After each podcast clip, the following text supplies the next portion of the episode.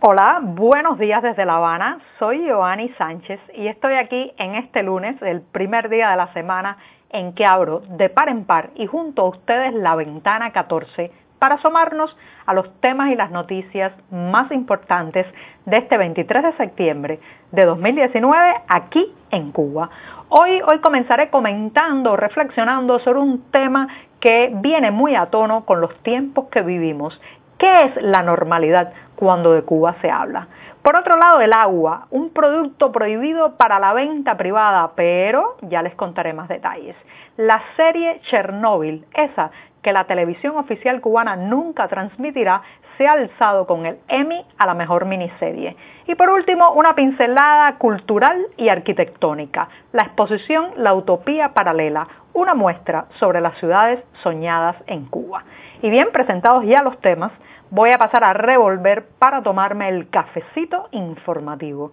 Ese que durante el fin de semana se ha hecho mucho más denso por la pausa de dos días en Ventana 14, pero que está como siempre recién colado, breve, un poco amargo como me gusta a mí, pero necesario. Después de este primer sorbito del día, les recuerdo que pueden ampliar todos estos temas y estas noticias en las páginas del diario digital 14 y medio que hacemos desde aquí, desde dentro de Cuba. Advertir también a nuestros lectores residentes en territorio nacional que lamentablemente tendrán que hacer uso de proxies anónimos o de servicios de VPN para saltarse la censura contra nuestro sitio en los servidores cubanos. Y dicho esto, voy a pasar al primer tema que ya les adelantaba, está muy sintonizado con los tiempos que corren. Y es una reflexión muy personal, pero también inspirada en un texto que publicamos hoy sobre el concepto de la normalidad. Eh, en las últimas semanas hemos visto cómo hay algunas palabras que han ganado protagonismo en el discurso oficial de la isla. Recuerden que este es un sistema que privilegia mucho el discurso, la consigna, la frase hecha, y entonces en ese, en esa neolengua o vocabulario del contexto han aparecido varias palabras, por ejemplo, eh, coyuntura o coyuntural para denominar a la crisis económica, al colapso energético y financiero que estamos viviendo ahora, pero también hay otra palabra que ha ganado realce y es la palabra normalidad. Eh, hemos visto recientemente un, pequeño video, un fragmento de un video que circuló ampliamente en las redes sociales, donde se ve al ministro de Economía cubano, Alejandro Gil Fernández, decir algo así como que eh, íbamos a volver a la normalidad, pero no a la misma normalidad de antes. Eh, este juego de palabras, casi un trabalenguas, pues ha generado mucho debate, mucha polémica y sobre todo nos hace preguntarnos qué es la normalidad.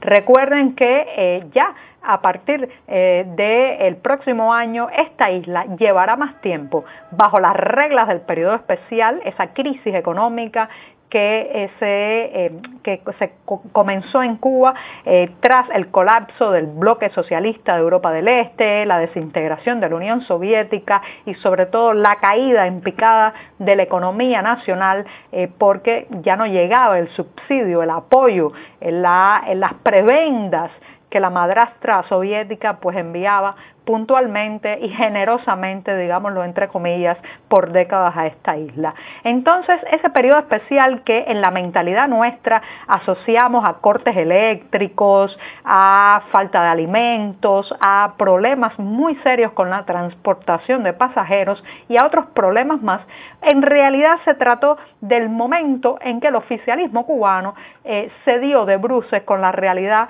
eh, de que tenía un país improductivo, un país incapaz de funcionar de manera autónoma económicamente y se vio obligado a eh, emprender una serie de medidas flexibilizadoras de la economía. Recuerden que en el año 1993 se despenalizó la tenencia del dólar, eh, por esos años también se permitió el resurgimiento del sector privado llamado con el eufemismo oficial de eh, sector por cuenta propia o cuenta propista y se abrieron las llamadas shoppings, las tiendas donde se podía comprar en dólares, en fin, una serie de medidas. La inversión extranjera también se potenció y eh, se permitieron, bueno, pues eh, que eh, los cubanos pudieran rentar habitaciones a turistas, tener pequeños restaurantes conocidos como paladares. Pero eso, según el discurso oficial, no era la normalidad. era como una especie de paréntesis en la construcción del socialismo, lo digo entre comillados porque eso sería más o menos la explicación eh, de la Plaza de la Revolución a lo que pasó en, en, los años 90. Para mi generación, recuerden que yo nací en 1975, el año del primer congreso del partido, es muy difícil encajar la palabra normalidad porque, eh, bueno, hemos vivido desde que nacimos con un mercado de racionamiento típico de los momentos de guerra o posguerra, por tanto no es normal. Eh, también hemos vivido con una serie de limitaciones y de eh, estados de crispación política y social que no pueden ser cercanos a lo que sería el concepto de normalidad. También somos una generación que entró a la adolescencia con todas estas limitaciones del periodo especial y que ahora ve cómo vuelve a prolongarse la etapa de la carestía, del desabastecimiento, de apretarse el cinturón y que un ministro nos dice que no nos preocupemos, nos lanza esta frase para calmar los ánimos y evitar la histeria colectiva, que no nos preocupemos porque vamos a regresar a la normalidad, pero no a la misma normalidad de antes. Alejandro Gil Fernández, ¿cuándo? ¿Cuándo hemos tenido normalidad en esta isla? Yo no recuerdo un solo periodo de mi vida que pueda decir que fue normal desde el punto de vista de la economía, no, que fue normal desde el punto de vista de la dinámica social, que fue normal desde el punto de vista de la diplomacia, por ejemplo, exterior de Cuba entonces, todas estas galimatías, estos juegos verbales, lo que generan es todo el efecto contrario, que es eh, mayor temor de que la normalidad, la normalidad se aleja cada vez más como el horizonte cuando estamos, cuando parecemos que estamos acercándonos a ella. Bueno, pues bien, vamos a ver cómo definen las autoridades mejor este concepto de normalidad. Por lo pronto, los invito a que lean un amplio análisis publicado hoy en las páginas de 14 y medio sobre este sobre este tema y esta palabreja. Y bien, me voy rápidamente al segundo tema de hoy, que tiene que ver con otro reportaje también publicado hoy en las páginas de 14 y medio en colaboración con el diario El Nuevo Herald de Florida.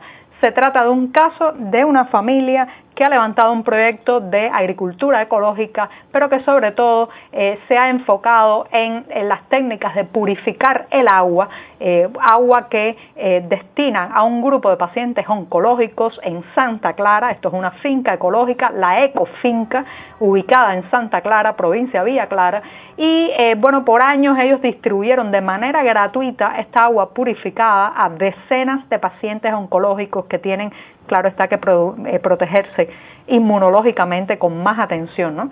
Y paralelamente a eso también hacían un servicio de venta de esta agua, pero, pero llegaron las autoridades y le dijeron que no, que no pueden seguir haciendo esto. Esto fue un caso que detonó en 2017, pero lo traigo a colación ahora porque eh, el drama, el drama de estos emprendedores locales ha seguido y sobre todo de muchos de los pacientes oncológicos que perdieron su suministro de agua purificada y gratuita.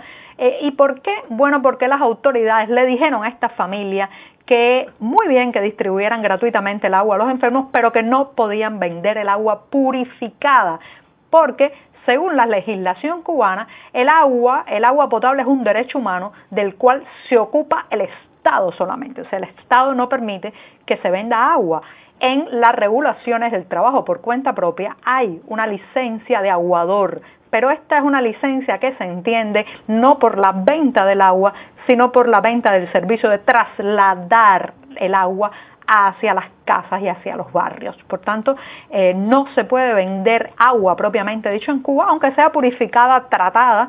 Eh, esta familia de la Ecofinca en Santa Clara pues hacía un proceso de osmosis inversa a partir de una planta que tiene y fabricaban un producto 100% libre de bacterias, virus, sales y decenas de otros agentes perjudiciales.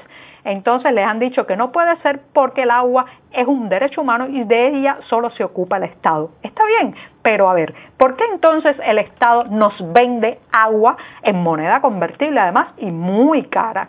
¿Por qué si es un derecho humano en las tiendas en moneda convertible o las llamadas shopping hay que eh, dejar buena parte del salario de varios días para poder comprar eh, una botella, un botellón de agua, un galón de agua purificada. Entonces, eh, es un gran dilema porque evidentemente les han dicho a estos emprendedores que no pueden seguir con su negocio, pero, pero el Estado sigue vendiéndonos agua y diciendo que es un recurso de, que nos pertenece a todos. O cambian el discurso o permiten a los emprendedores que vendan agua. Y bien, me voy rápidamente al tercer tema, Chernóbil, esa, la serie sobre el desastre nuclear en la Unión Soviética, eh, se ha alzado con los Emmy, con el premio Emmy a la mejor miniserie. Se llevó el premio Emmy a la mejor miniserie en la edición 71 de los premios de la Academia de la Televisión.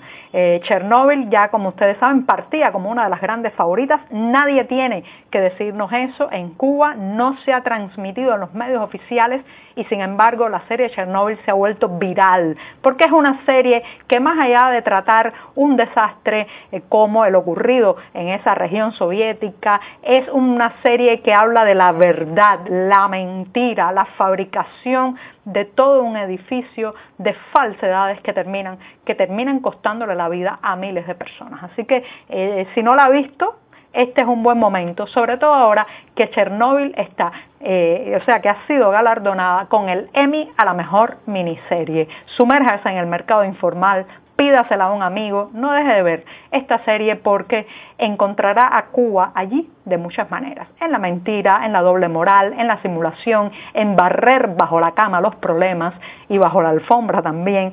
Y bueno, le, le va a sonar conocido mucho, mucho de lo que pasa en Chernóbil, sobre todo porque en la zona Cienfueguera, de Cienfuegos al centro de Cuba, Juragua, se estaba construyendo una planta muy similar a la que le hizo pedazos la vida a la gente en Chernóbil. Y bien, con esto me voy rápidamente a recomendar una eh, exposición. Es una exposición que está desde el 20 de julio al 20 de octubre, así que tiene tiempo, en Barcelona, en el Palacio de la Virreina, en la Rambla. Y es una exposición que trata de Cuba, su arquitectura, eh, todo eso que, eh, bueno, los sueños urbanos de, una, de varias generaciones de arquitectos que empezaron a imaginar el, patrimonio futurista de la arquitectura a escala humana.